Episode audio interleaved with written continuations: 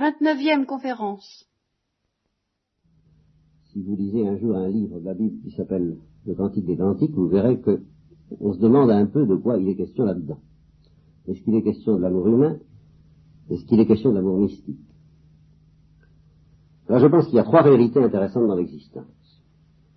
Alors les trois grandes réalités intéressantes sont l'amour humain, l'amour mystique ou la vie mystique et la Trinité. Et c'est dans la même ligne. Par conséquent, pour découvrir que la Trinité est intéressante, il faudrait déjà découvrir que la vie mystique c'est intéressant. Et pour découvrir que la vie mystique c'est intéressant, au fond, tant qu'on n'a pas encore reçu ce, ce je ne sais quoi, que j'ai appelé l'air du pays, que j'ai appelé l'eau vive promise par le Christ, que j'ai appelé je ne sais plus quoi encore, tout ce que le Christ a dit lui-même, ce feu qu'il est venu jeter sur la terre, tant qu'on n'a pas encore découvert, au fond, bah, la seule chance qu'on ait, enfin la meilleure chance qu'on ait, sinon la seule, mais presque la seule, c'est de réfléchir sur l'amour humain. Et alors, on va retomber en plein dans la morale, je vous préviens tout de suite. Et dans la morale la plus féroce. Parce que s'il y a une chose qui condamne la civilisation dans laquelle vous vivez, c'est qu'elle est en train de vous enlever, si vous vous laissez faire, si vous ne vous défendez pas, et je voudrais essayer de vous défendre, en train de vous enlever presque toutes les chances que vous pouvez avoir de comprendre ce que c'est que l'amour humain. Et naturellement, par-dessus le marché, euh, en outre l'amour mystique, évidemment. Mais c'est pas seulement l'amour mystique que vous ne comprendrez pas, et que la plupart des gens ne comprennent pas, mais c'est déjà l'amour humain.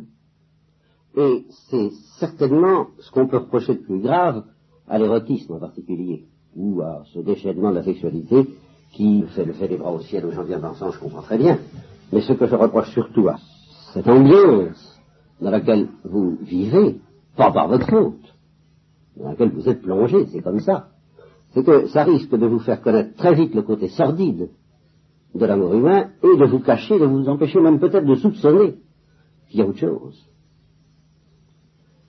Alors, c'est autre chose. C'est vrai qu'il n'y a pas beaucoup de gens qui le connaissent il y en a encore moins qui le réussissent, comme on dit réussir à l'amour, parce que ça se réussit. Je dirais presque ça se réussit comme une mayonnaise. ça se rate ou ça se réussit. C'est comme ça. Il faut faire très attention pour réussir une mayonnaise et il faut faire très attention pour réussir un amour. Mais alors, il n'y a pas beaucoup de gens non plus qui soupçonnent même qu'il y a là quelque chose de formidable qui vaut la peine d'être vécu, qui est la seule chose qui vaille la peine d'être vécue, à part la vie mystique, justement mais qui n'est pas comme eux. Tel que je pouvais être à votre âge, et vous ne connaissez pas le Christ, hein Je n'ai peut-être pas compris qu'en fait c'était bien plus difficile à réaliser que je ne le croyais, mais j'ai compris ce que ça voulait dire. Et ça m'a préservé, entre autres choses, ça m'a préservé de Nietzsche, par exemple. Je vais vous dire pourquoi. Évidemment, j'avais lu Tristan et Iseult. Je pense que Tristan et Iseult, il faut lire Tristan et Iseult. C'est le roman d'amour, il n'y en a pas 36. J'avais lu ça, et puis un jour j'étais tombé dans un roman, du pas à quatre sous, enfin un roman qui ne valait pas grand-chose, ça s'appelait Manuela, ou Jeune fille en uniforme. On en avait tiré un film qui avait été célèbre en ce temps-là, et j'avais retenu une phrase, qui m'a marqué comme une phrase d'évangile et qui m'a préparé certainement à comprendre l'évangile un jour. Je ne peux pas vous la reproduire exactement parce que je ne suis pas sûr que ma mémoire soit rigoureusement fidèle. Enfin, ça disait à peu près ça. On ne vit complètement, on ne vit vraiment que lorsqu'on éprouve ce sentiment de dissolution. Lorsque, en apparence, on n'est plus soi-même, mais qu'on est tout entier versé dans un autre être. Voilà, c'est bien, vous devez comprendre pourquoi ça va préserver de Nietzsche. C'est à cause de la parole du début, faites très attention. On le vit vraiment. Moi, ce qui intéresse tout le monde, et en particulier, je suppose, à votre âge, c'est de vivre intensément. En particulier, ceux qui boivent ou fument de la drogue, ben, ils veulent vivre intensément. Et quand ils disent à mon ami psychologue dont je vous ai parlé, vous ne savez rien, vous autres qui ne prenez pas de drogue, vous ne connaissez rien, ça veut dire que vous ne savez rien de ce que c'est que de l'intensité de la vie. Vous ne savez pas ce que c'est que la vie, parce que vous n'en avez pas goûté l'intensité. Ah, c'est ça qui vous manque, cette expérience de l'intensité. Or, ce que Nietzsche, entre autres, et bien d'autres gens à sa suite nous propose, c'est de vivre intensément, mais de vivre intensément seul. Au fond, seul. Alors évidemment, on en crève. avec du génie, avec de la poésie, avec de l'action, avec euh, des tas de trucs, avec de la drogue aussi d'ailleurs. On peut vivre intensément seul, mais on en crève. Alors ce que j'ai compris tout de suite, c'est qu'on ne vit intensément que lorsqu'on éprouve ce sentiment de dissolution et qu'en apparence et en réalité on est tout entier versé dans un autre être.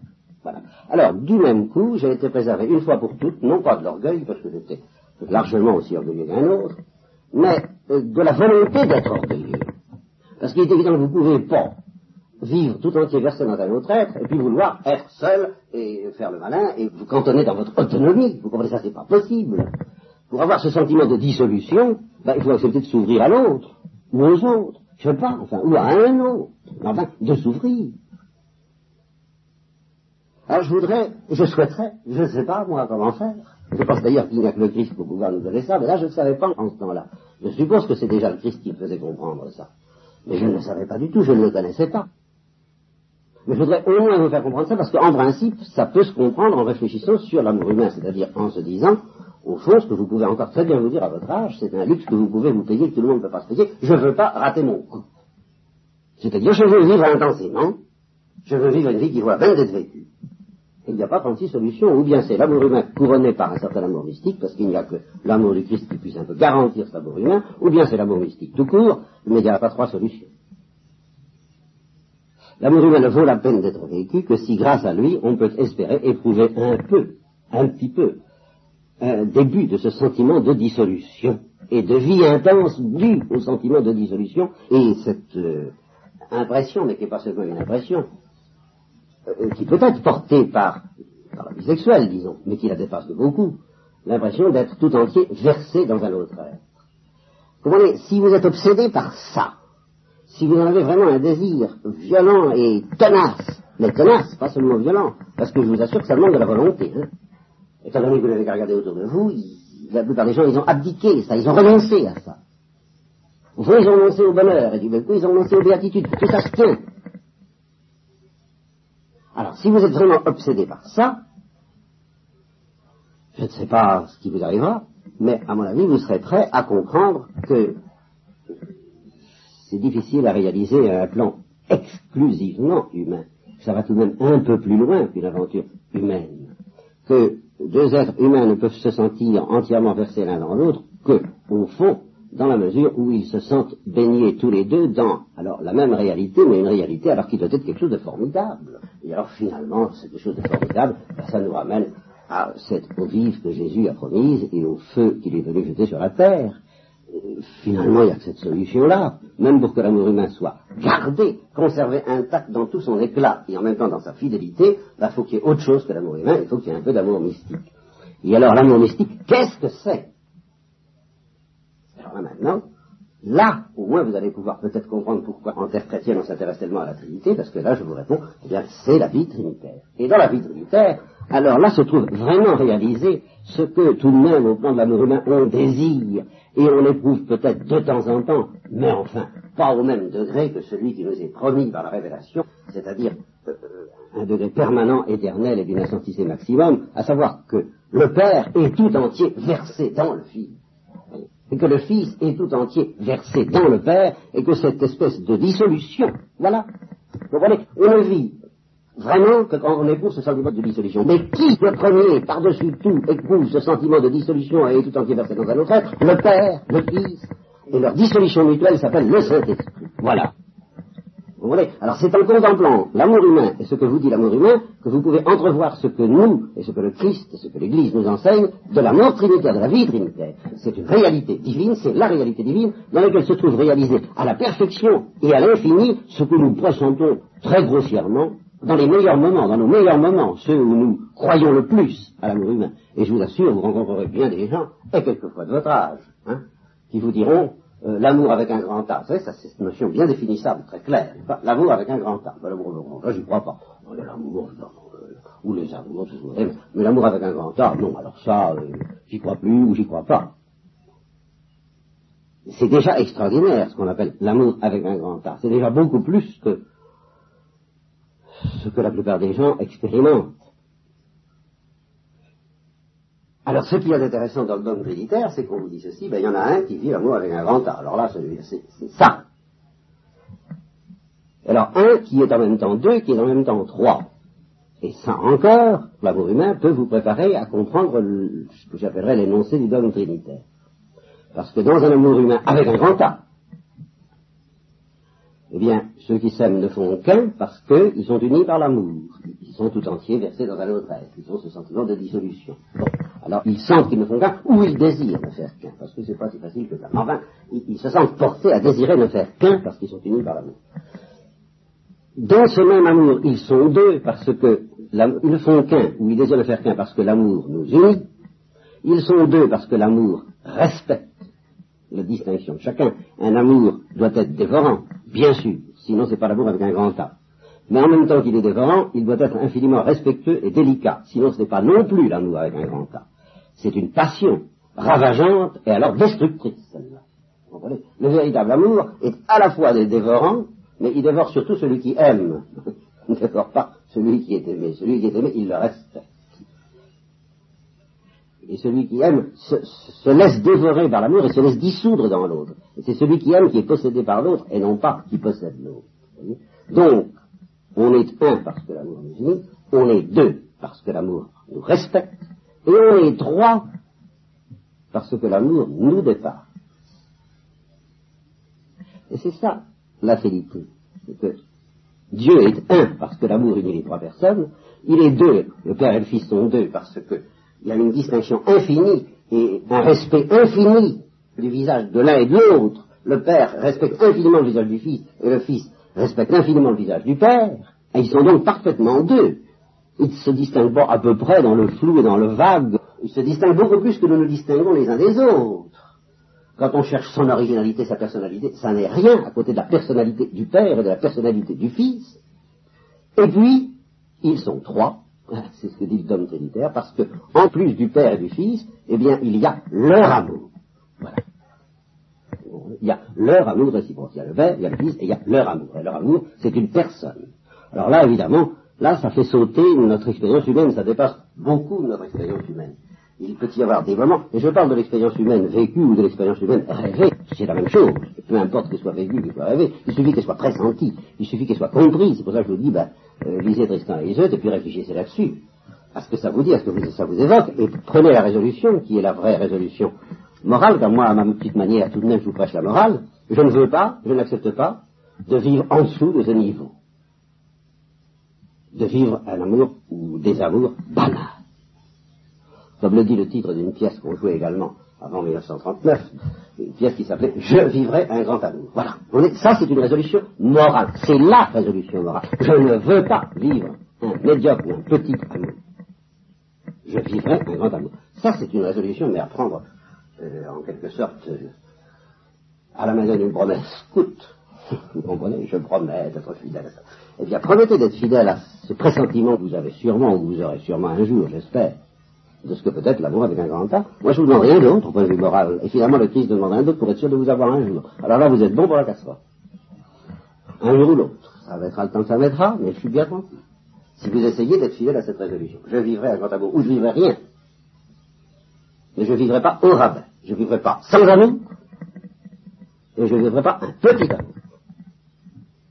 Eh bien, vous êtes déjà dans la Trinité, sans vous en douter déjà embarqué dans un mystère trinitaire, parce que c'est ça le mystère trinitaire. C'est l'amour de deux, mais un amour qui a une telle consistance que dans la Trinité, il a la consistance d'une troisième personne. C'est le visage de leur amour. Et c'est en même temps aussi, et là aussi la vie humaine nous donne un pressentiment de ce que ça peut vouloir dire, parce que je ne peux pas épuiser tout ce qui a été dit sur le mystère trinitaire ce soir, même si nous n'en reparlons pas tout de suite, après, c'est en même temps le fruit de leur amour. Et ici intervient une notion fondamentale dans la vie humaine et fondamentale dans le mystère trinitaire, la fécondité. Le Père engendre le Fils, et le Père et le Fils engendre, c'est pas exactement engendre, mais on n'en est pas à ça près entre nous pour le moment, euh, produisent le Saint-Esprit comme un père et une mère engendrent un enfant. C'est le même mystère. Ou plutôt, le mystère de la fécondité humaine, et je précise la fécondité de l'amour humain, n'est qu'un reflet, un vestige une toute petite ébauche du mystère de la fécondité trinitaire et qui est destiné justement à nous prendre par le plus profond de nos entrailles pour nous apprendre à aimer ces choses-là.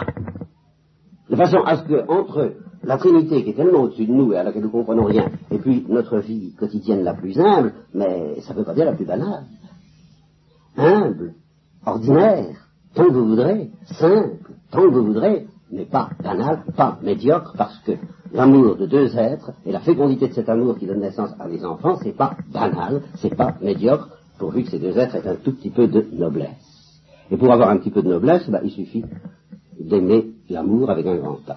J'en reviens toujours à ça. Et ceux qui aiment l'amour avec un grand A s'apercevront forcément, un jour ou l'autre, que aimer l'amour avec un grand A, c'est à notre portée, le réaliser, c'est pas à notre portée. Et à ce moment-là, quand on s'aperçoit qu'on ne peut pas, qu'il y a toutes sortes de forces en nous, euh, des forces de banalité, des forces de cupidité, des forces de des forces d'agressivité, des forces d'égoïsme, des forces de tout ce que vous voudrez, des forces d'orgueil aussi, hein, qui nous empêchent de vivre dans un état permanent de dissolution et d'être en étant constamment versé dans un autre être. Allez donc essayer, pour que ce soit, comme dit Saint Paul, dans un amour vrai, et non pas, justement, euh, dans l'imagination seulement, ou la sensibilité seulement. quand vous découvrirez que vous ne pouvez pas, que c'est pas possible, que d'une part vous ne pouvez pas vous en passer, et d'autre part vous ne pouvez pas le réaliser. C'est les deux expériences à faire. Qu'on ne peut pas s'en passer, et qu'on ne peut pas le réaliser. Alors à ce moment-là, on peut entendre la parole de Noël, sur laquelle je terminerai, puisque je vous ai dit que je vous en dirai pas long ce. Il vous est né, vous avez un sauveur. Parce que là, vous saurez ce que c'est que d'avoir besoin d'un sauveur, que d'avoir besoin d'être sauvé. Vous comprenez C'est comme si on s'apercevait qu'on ne peut pas vivre sans oxygène, et qu'en même temps, on ne peut pas fabriquer d'oxygène. Que c'est pas la peine qu'on ne trouvera pas d'oxygène? Alors on a besoin de quelqu'un qui vienne nous apporter la pompe à oxygène, et quand on voit arriver la pompe à oxygène avec le type qui est derrière, eh ben on dit, bah, c'est un sauveur. Récemment, euh, j'étais à la porte d'un couvent, à minuit, ou à peu près, j'avais pas, qu'est-ce que j'avais pas? Je ne sais plus ce que j'avais pas. Ah oui, bon, enfin mettons j'avais pas les clés, c'est pas tout à fait ça, mais enfin presque. Alors j'ai téléphoné à quelqu'un pour qu'on m'apporte les clés, on est revenu de 15 km pour me les apporter, et j'attendais sur le pas de la porte à minuit, il faisait pas très chaud. Quand j'ai vu les phares de la voiture arriver, ben, j'ai compris ce que voulait dire euh, un sauveur. Que ça vient pas de nous, ça vient pas du dedans, ça vient vraiment du dehors. Ben, le sauveur, c'est ça, c'est celui qui va d'abord nous maintenir dans la fidélité à ne pas capituler, à ne pas vouloir vivre autre chose que la vie intense, authentique, la seule authentique qui est celle de l'amour, toutes les autres étant démoniaques, hein, toutes celles de Nietzsche, tout ça c'est démoniaque et c'est destructeur, et, la drogue c'est complètement destructeur, mais il y a une intensité de vie qui elle n'est pas destructrice, c'est l'amour, seulement on ne peut pas y arriver. Alors il y a le sauveur qui nous dira, ce qui est impossible aux hommes est possible à Dieu, venez, vous qui êtes fatigués de ne pas y arriver, suivez-moi, moi je vous apprendrai l'amour. L'amour trinitaire.